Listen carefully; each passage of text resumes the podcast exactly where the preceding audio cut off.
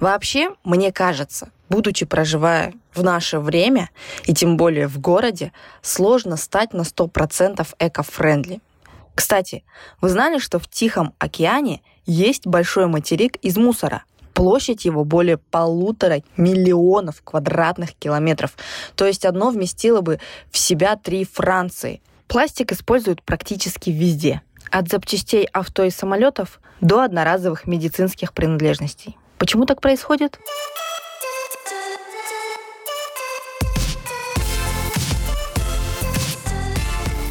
Всем привет! Я Дарья, и вы слушаете подкаст «Наследи чистотой». Подкаст об экологии души и тела. В прошлых эпизодах мы с вами говорили об экотоварах, эко-магазинах и перешли к теме пластика, который мы так или иначе приносим домой в виде пакетов, упаковки и других бытовых предметов. Даже немного затронули тему переработки пластика и выяснили, что не все виды этого материала перерабатываются вторично. Теперь я хочу с вами поговорить о том, как же жить нам со всем этим пластиком дальше. А, помню как-то на первом курсе мы с моей одногруппницей оказались в районе Зеленого базара в Алматы. И она решила зайти в бутик, название которого ее привлекло. Все по 50 тенге. Она взяла корзинку и давай набирать всякого разного. Это мне, это я маме возьму, а это я сестренке возьму. О, а это просто прикольная штучка, почему бы не взять? И тогда я начала терроризировать ее вопросами. А зачем ты это все берешь? Ну, как бы, эта штука слишком хлипкая, и через пару дней она просто сломается. А это зачем? Ты уверена, что через неделю она не окажется на свалке? Мне кажется, еще немного, и она на месте прибила бы меня за мое занудство. Но вместо этого она мило улыбалась и молча продолжала набирать. Прошло 11 лет, а я особо не изменилась. И даже решила назвать эпизод в честь этой истории. Итак, тема сегодняшнего эпизода – купить или не купить? Вот в чем вопрос.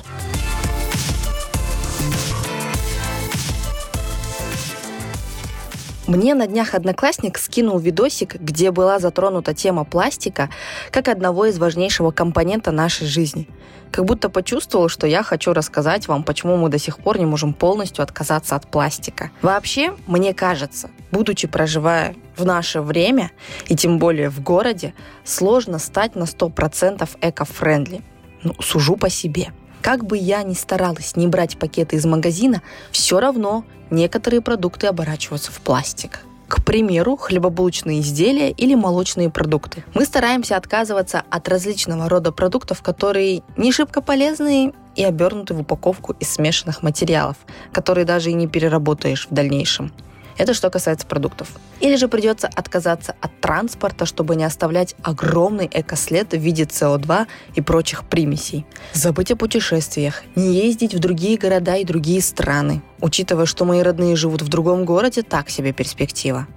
Конечно, самолеты являются одним из крупнейших загрязнителей воздуха, и можно на поезде передвигаться. Но у меня был опыт передвижения на поезде с двумя маленькими детьми, и это было то еще испытание. И даже по городу желательно передвигаться на велосипеде, даже если на улице минус 40. И вообще желательно не дышать лишний раз, чтобы экослед вообще сократить. Но это все шутки. А если быть серьезнее, на 100% стать дружелюбным к природе невозможно, но шаги предпринять все же стоит, хотя бы ради себя и ради наших потомков.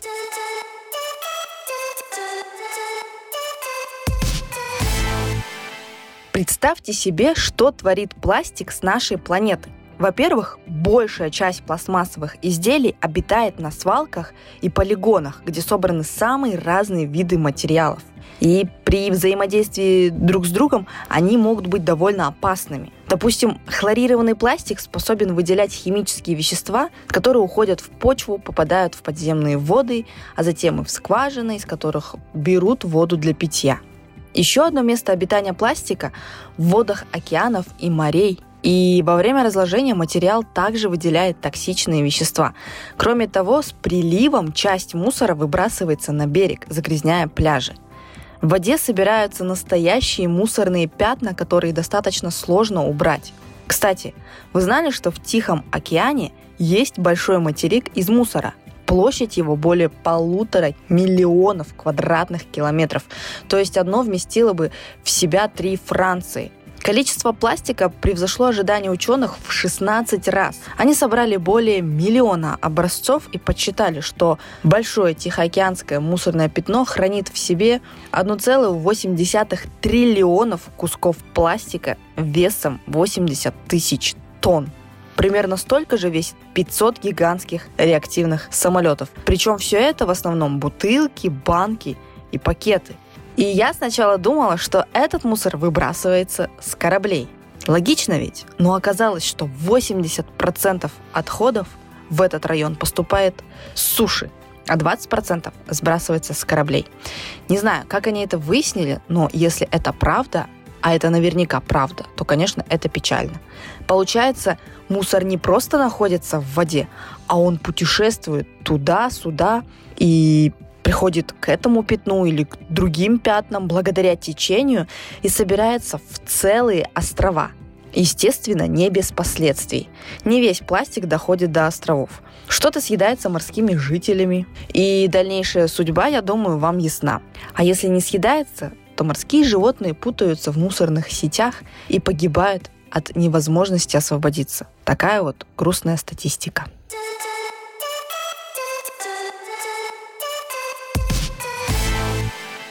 Ну, давайте с глубин океанов вернемся домой. Вы решаетесь вместо пластикового пакета использовать биоразлагаемый пакет, так как он исчезнет. Но нет, не исчезнет. В эпизоде «Авоська», какая такая авоська, гостья подкаста Анар Бердыкулова рассказала, что это в какой-то степени обман человечества. Покупатель берет или даже приобретает за деньги биоразлагаемый пакет, думая, что он приносит пользу окружающей среде, когда как на самом деле все это не работает.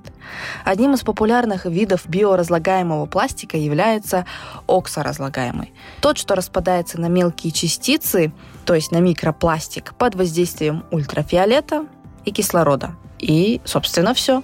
На этом его биоразлагаемость завершается. Это тот же самый пластиковый пакет, от которого эконаселение Земли пытается отказаться. Отличие его только в том, что он идет с примесями. То есть этот пакет и не разлагается как следует, и в переработку его бросить нельзя. Насколько мне известно, в Европе есть пакеты, которые реально разлагаются по принципу опавших листьев, но они должны собираться в определенном месте и разлагаться в промышленных условиях. То есть не существует пакета, который, оказавшись где-нибудь в лесу, принесет пользу деревцу, разложившись у его кроны. Или разложившись где-нибудь в океане, пакетик услышит благодарность от медузы или осьминожки за прекрасную атмосферу в воде. Нет. Микропластик будет бродить по планете в поисках пристанища, и рано или поздно он даже может оказаться у вас в тарелке. А биоразлагаемый пластик, оказавшийся на мусорном полигоне, выделяет метан. Это газ, который попадает в атмосферу и способствует созданию парникового эффекта, что ускоряет глобальное потепление. Так что стоит отказаться и от обычного пластикового пакета, и от биоразлагаемого. Кстати, вспомнила в тему про то, что стали производить кукурузные пакеты, которые разлагаются в течение трех месяцев. Тут работает тот же принцип, как и с бумажными пакетами. Есть хэппи-энд с исчезновением пакета, но есть и обратная сторона медали. Производство таких пакетов требует большего количества ресурсов и выделяет больше вредных веществ, чем при производстве пластикового пакета. Для бумажных пакетов врубаются деревья, а для кукурузных используют кукурузу для создания одноразового пакета. И это тогда, когда как минимум десятая часть населения Земли голодает. Вот вам еще один экопарадокс.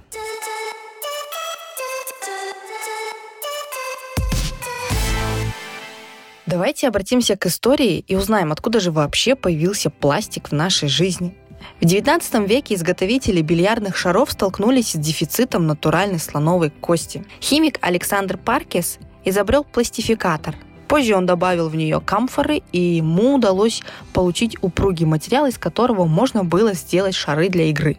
Изобретатель Джон Уэсли Хайет довел до совершенства, скажем так, материал, и он стал экспериментировать с волокном из хлопка и азотной кислотой. В итоге он получил нитроцеллюлозу, которую он сам называл целлулоидом. Первые целлулоидные бильярдные шары оказались взрывоопасными при столкновении, и играть ими следовало крайне осторожно. Но, тем не менее, целлулоид имел коммерческий успех и стал применяться при изготовлении тысячи изделий, в том числе в производстве кинопленки. Представляете, без пластика у нас не было бы кино. Ну или было бы, но и оно появилось бы гораздо позже. Или появилось бы совершенно иного формата, не такого, к которому мы привыкли сегодня. На самом деле первые кинофильмы были э, изготовлены из бумаги, на, точнее кинопленки. Но вскоре ее полностью вытеснил целлулоид, который был более прочным и более гибким материалом. Этот крайне горючий материал легко превращался в длинные ленты и пропитывался химическим раствором, который заставлял его по-разному реагировать на свет. Благодаря своевременному появлению на сцене целлулоида, зарождавшаяся киноотрасль в Голливуде смогла наладить систему проката и распределения своей продукции. Пластик и музыка. До середины XIX века люди не умели записывать звуковые колебания и могли слушать только живое исполнение музыки музыкантами. Затем Томас Эдисон изобрел свой первый фонограф, в котором для записи и воспроизведения звука использовались восковые цилиндры. Они оказались недолговечными и вскоре их заменили чем? Целлулоидными, которые куда более устойчивы к механическим воздействиям. В дальнейшем появился винил, из которого научились делать сначала долгоиграющие диски, а затем кассетную пленку и компакт-диски. Благодаря этому стала возможной музыкальная революция, которая сделала музыку доступной широким массам пластик и военная промышленность. Новым материалом сразу же нашлось применение и в военной промышленности. Из нейлона стали сначала изготавливать парашюты, а из акрила делали остекление кабин пилотов, бомбардировщиков, а пластиковые каски постепенно вытеснили металлические. Пластик и медицина – Новые пластиковые материалы, в состав молекул которых вводились стерилизующие вещества типа хлора, позволили совершить революцию в больничной гигиене. На смену стеклянным бутылкам и резиновым трубкам, которые легко трескались и с трудом поддавались стерилизации, пришли тысячи пластиковых материалов. Из них стали производить пластыри, упаковки лекарств, даже появились одноразовые пластиковые шприцы, которые с успехом применяются в хирургической практике, да и в целом во всей медицинской практике и по сей день. я думаю, что пока еще нет ничего такого, что могло бы заменить подобные медицинские материалы. Пластик и сохраненная еда. Ни для кого не секрет, что неправильное хранение еды может просто на самом деле огромное количество продуктов отправить на свалку. А это не только потерянные деньги и только ухудшение каких-то экономических принципов. Это один из основных источников выбросов парниковых газов в атмосферу. Появление пластиковой упаковки привело к резкому сокращению пищевых отходов. Пластиковая упаковка позволяет производителям пищевой продукции продлить срок ее хранения и облегчить ее доставку потребителю.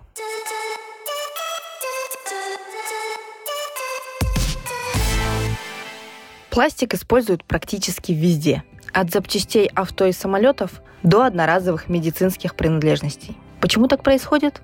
Если мы говорим об автомобилях или самолетах, то пластиковые детали помогают не только уменьшить себестоимость машины, но и в дальнейшем будет использоваться меньше горючего, поскольку машина будет передвигаться значительно быстрее, а значит выбросы СО2 немного, но уменьшатся. Как видите, пластик и так используют везде и всюду. И наша с вами задача сократить количество пластика хотя бы в нашей обыденной жизни. Мы не сможем остановить процесс производства самолетов, ракет или медицинских шприцов, так как это нерационально с точки зрения экономики. Но мы можем не брать лишний пакет в магазине или перестать покупать бутилированную воду, а установить фильтр в доме и набирать питьевую воду в термос. А если пластик все же появляется в вашей жизни, а он появляется, то сортировать отходы и выбрасывать их в урну желтого цвета, если вы живете в Астане, или сдавать в пункт приема вашего региона. Попадая на мусороперерабатывающий завод, люди вручную сортируют наши отходы.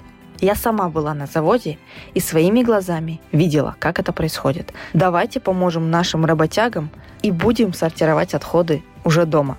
Все-таки 100 не идеальных, но все же экообразованных людей лучше, чем один стопроцентно эко-френдли человек. На этом у меня все. С вами был подкаст «Наследи чистотой» и его ведущая Дарья Галмжан-Каза. Над звуком работала Асем Мукиева.